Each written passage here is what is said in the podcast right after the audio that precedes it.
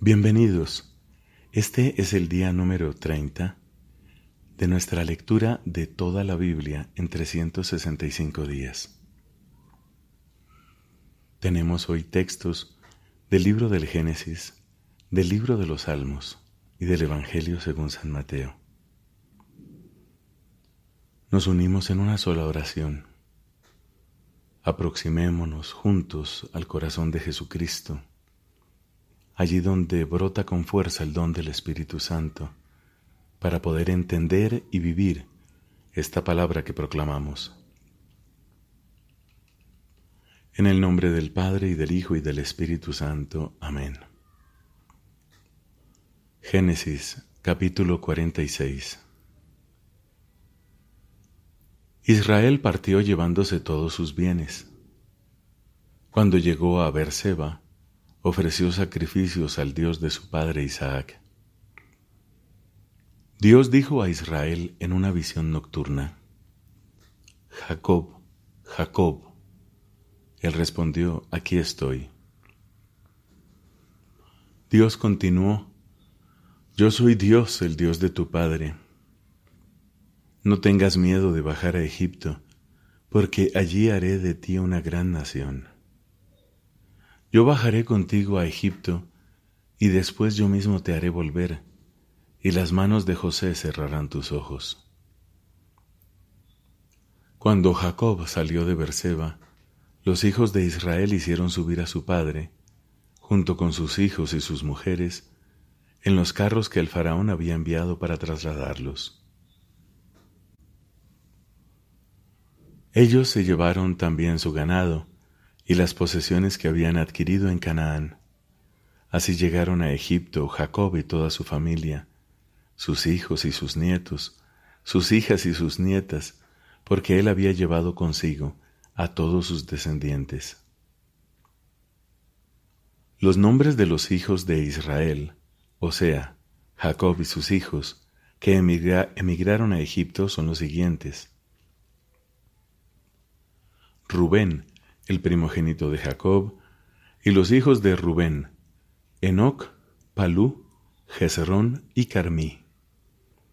Los hijos de Simeón, Yemuel, Yamin, Ohad, Iaquín, Sohar y Saúl, el hijo de la cananea. Los hijos de Leví, Gersón, Kehat y Merari. Los hijos de Judá, Er, Onán, Selah, Pérez y Serach. Er y Onán ya habían muerto en Canaán, y los hijos de Pérez fueron Jezerón y Jamul. Los hijos de Isaacar, Tolá, Puvá, y Asub y Simrón. Los hijos de Zabulón, Seret, Elón y Yahlel. Estos son los hijos que Lía había dado a Jacob en Padán Aram, además de su hija Dina. Entre hombres y mujeres sumaban un total de treinta y tres personas. Los hijos de Gad, Sifión, Hagí, Suní, Esbón, Eri, Arodí y Areli. Los hijos de Aser, Imna, Isva, Isvi, Beria y también Serach, hermana de aquellos. Los hijos de Beria, Heber y Malquiel. Estos son los hijos de Silpa, la esclava que Labán había dado a su hija Lía de ella le nacieron a Jacob estas dieciséis personas. Los hijos de Raquel, la esposa de Jacob, José y Benjamín. En Egipto, José fue padre de Manasés y Efraim, los hijos que le dio Asnat, la hija de Potifera, sacerdote de la ciudad de On. Los hijos de Benjamín, Belá, Beker, Asbel, Gerá, Naaman, Ejí, Ros, Mupim, Jupim y Ard. Estos son los hijos de Raquel que le nacieron a Jacob, en total catorce personas. El hijo de Dan, Husim, los hijos de Yahzel, Guni, Yeser y Silem. Estos son los descendientes de Bilá, la esclava que Labán había dado a su hija Raquel. De ella le nacieron a Jacob estas siete personas. Toda la familia de Jacob que emigró a Egipto, sus propios descendientes, sin contar a las mujeres de sus hijos, sumaban un total de sesenta y seis personas, incluyendo a José y a los dos hijos que éste tuvo en Egipto, toda la familia de Jacob, cuando emigró a Egipto, sumaba un total de setenta personas. Israel hizo que Judá se le adelantara y fuera a ver a José, para anunciarle su llegada a Gosen. Cuando llegaron a la región de Gosen, José hizo enganchar su carruaje y subió hasta allí para encontrarse con su padre Israel. Apenas éste apareció ante él, José lo estrechó entre sus brazos y lloró un largo rato abrazado a su padre. Entonces Israel dijo a José, Ahora sí que puedo morir, porque he vuelto a ver tu rostro y que vives todavía. Después José dijo a sus hermanos y a la familia de su padre, Yo iré a informar al faraón y le diré, Mis hermanos y la familia de mi padre que antes estaban en Canaán han venido a reunirse conmigo. Ellos son pastores y ya hace mucho tiempo que se dedican a cuidar el ganado. Ahora han traído sus ovejas, sus vacas y todo lo que poseen. Por eso, cuando el faraón los llame y les pregunte de qué se ocupan, ustedes responderán, tus servidores desde su juventud hasta ahora se han dedicado a cuidar el ganado, lo mismo que sus antepasados. Así ustedes podrán establecerse en la región de Gosen, porque los egipcios sienten abominación por todos los pastores. Luego José fue a informar al faraón diciendo, Mi padre y mis hermanos vinieron de Canaán con sus ovejas, sus vacas y todo lo que poseen, y ahora están en la región de Gosen. Además, él se había hecho acompañar por algunos de sus hermanos y se los presentó al faraón. Este les preguntó, ¿Y ustedes de qué se ocupan? Somos pastores, como también lo fueron nuestros antepasados, respondieron ellos y añadieron, Hemos venido a residir en este país porque en Canaán no hay pastos para nuestros rebaños, ya que el país está asolado por el hambre. Por eso te rogamos que nos dejes permanecer en la región de Gosen. El faraón dijo a José, Pueden establecerse en la región de Gosen, y si te consta que entre ellos hay gente capaz, encomiéndales el cuidado de mis propios rebaños. Jacob y sus hijos llegaron a Egipto donde estaba José. Y cuando el faraón rey de Egipto se enteró de la noticia, dijo a José, Tu padre y tus hermanos vinieron a reunirse contigo. El territorio de Egipto está a tu disposición. Instala a tu padre y a tus hermanos en las mejores tierras. José hizo venir a su padre Jacob y se lo presentó al faraón. Jacob saludó respetuosamente al faraón y éste le preguntó, ¿Cuántos años tienes? Jacob respondió al faraón, Los años que se me han concedido suman ya ciento treinta. Pocos y desdichados han sido estos años de mi vida y ni siquiera se acercan a los que fueron concedidos a mis padres.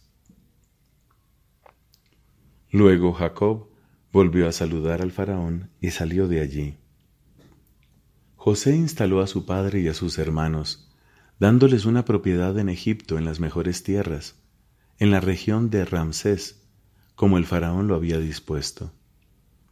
y también proveyó el sostenimiento de su padre, de sus hermanos y de toda la familia de su padre, según las necesidades de cada uno.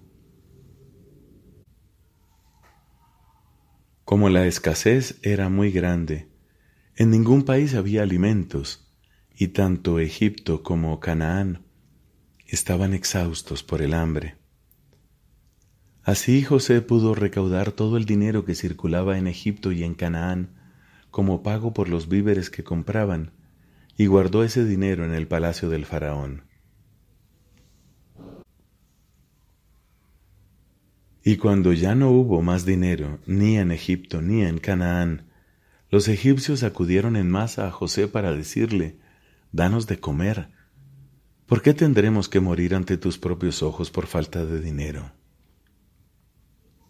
José respondió, Si ya no hay más dinero, entreguen su ganado y yo les daré pan a cambio de él. Ellos trajeron sus animales a José, y él les dio pan a cambio de caballos, ovejas, vacas y asnos. Y durante aquel año los abasteció de víveres a cambio de todos sus animales. Pero pasó ese año, y al año siguiente vinieron otra vez y dijeron a José, Ya se ha terminado todo el dinero y los animales te pertenecen. No podemos ocultarte que no queda nada a tu disposición fuera de nuestras personas y nuestras tierras. Pero ¿por qué tendremos que morir ante tus propios ojos, nosotros y nuestras tierras?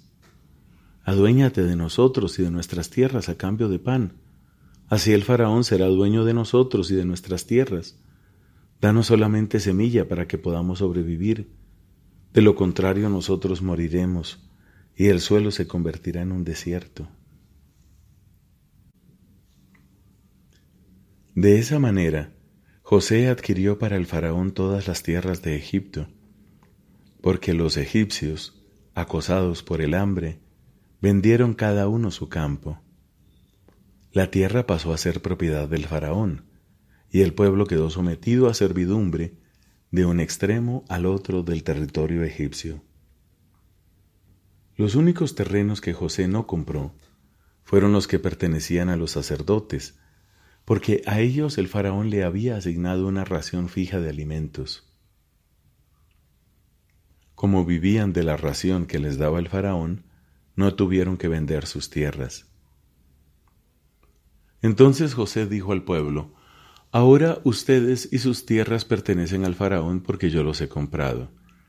Aquí tienen semilla para sembrar esas tierras.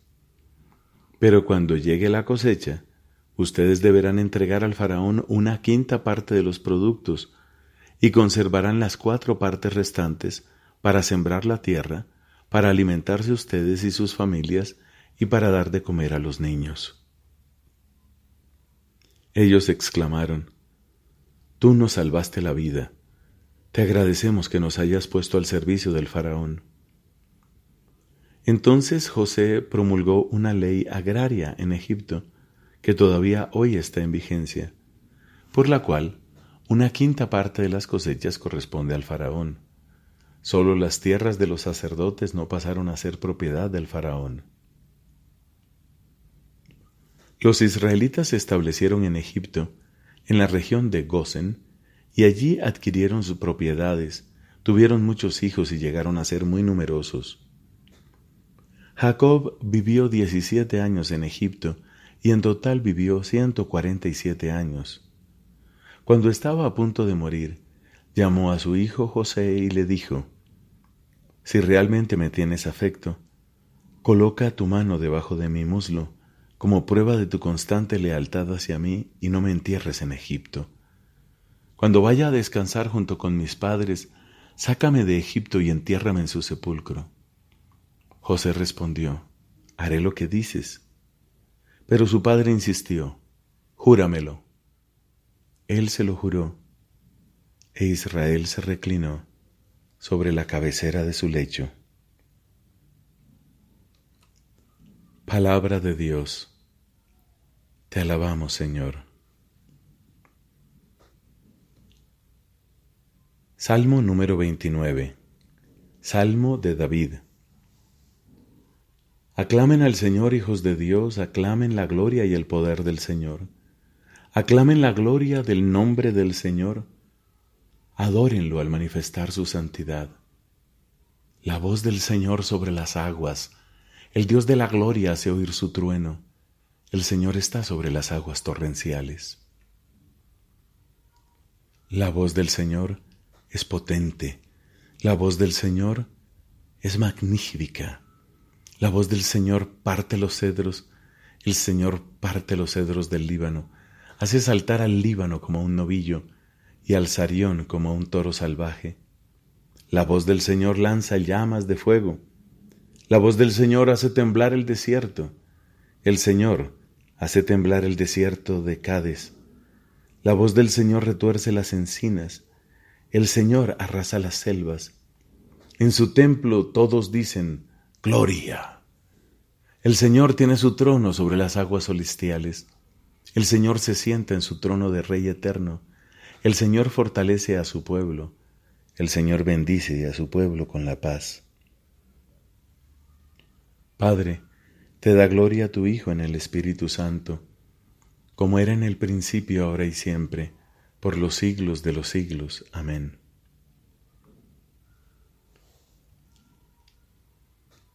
Del Evangelio según San Mateo, capítulo 16. Los fariseos y los saduceos se acercaron a él y para ponerlo a prueba le pidieron que les hiciera ver un signo del cielo. Él les respondió, Al atardecer ustedes dicen, va a ser buen tiempo porque el cielo está rojo como el fuego. Y de madrugada dicen, Hoy habrá tormenta porque el cielo está rojo oscuro. De manera que saben interpretar el aspecto del cielo, pero no los signos de los tiempos. Esta generación malvada y adúltera reclama un signo, pero no se le dará otro signo que el de Jonás. Y enseguida los dejó y se fue. Al pasar a la orilla, los discípulos se olvidaron de llevar pan. Jesús les dijo, estén atentos y cuídense de la levadura de los fariseos y de los saduceos. Ellos pensaban, lo dice porque no hemos traído pan. Jesús se dio cuenta y les dijo, hombres de poca fe, ¿cómo están pensando que no tienen pan? Todavía no comprenden. ¿No se acuerdan de los cinco panes para cinco mil personas? Y del número de canastas que juntaron? ¿Y tampoco recuerdan lo de los siete panes para cuatro mil personas y cuántas canastas recogieron? ¿Cómo no comprenden que no me refería al pan? Cuídense de la levadura de los fariseos y de los saduceos. Entonces entendieron que les había dicho que se cuidaran no de la levadura del pan, sino de la doctrina de los fariseos y de los saduceos.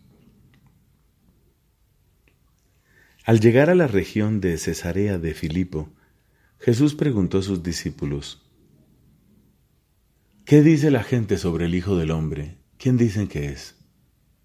Ellos le respondieron, unos dicen que es Juan el Bautista, otros Elías y otros Jeremías o alguno de los profetas.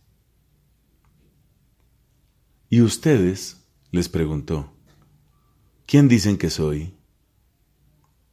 Tomando la palabra, Simón Pedro respondió, Tú eres el Mesías, el Hijo de Dios vivo. Y Jesús le dijo, Feliz de ti, Simón, hijo de Jonás, porque esto no te lo ha revelado ni la carne ni la sangre, sino mi Padre que está en el cielo. Y yo te digo, tú eres Pedro y sobre esta piedra edificaré mi iglesia, y el poder de la muerte no prevalecerá contra ella. Yo te daré las llaves del reino de los cielos. Todo lo que ates en la tierra quedará atado en el cielo, y todo lo que desates en la tierra quedará desatado en el cielo. Entonces ordenó severamente a sus discípulos que no dijeran a nadie que Él era el Mesías. Desde aquel día, Jesús comenzó a anunciar a sus discípulos que debía ir a Jerusalén y sufrir mucho de parte de los ancianos, de los sumos sacerdotes y de los escribas, que debía ser condenado a muerte y resucitar al tercer día. Pedro lo llevó aparte y comenzó a reprenderlo diciendo, Dios no lo permita, Señor, eso no sucederá. Pero él, dándose vuelta, dijo a Pedro, Retírate, ve detrás de mí, Satanás. Tú eres para mí un obstáculo, porque tus pensamientos no son los de Dios, sino los de los hombres. Entonces Jesús dijo a sus discípulos, El que quiera venir detrás de mí, que renuncie a sí mismo, que cargue con su cruz y me siga. Porque el que quiera salvar su vida la perderá, y el que pierda su vida a causa de mí la encontrará. ¿De qué le servirá al hombre ganar el mundo entero si pierde su vida? ¿Y qué podrá dar el hombre a cambio de su vida? Porque el Hijo del Hombre vendrá en la gloria de su Padre, rodeado de sus ángeles, y entonces pagará a cada uno de acuerdo con sus obras. Les aseguro que algunos de los que están aquí presentes no morirán antes de ver al Hijo del Hombre cuando venga en su reino. Palabra del Señor. Gloria a ti, Señor Jesús.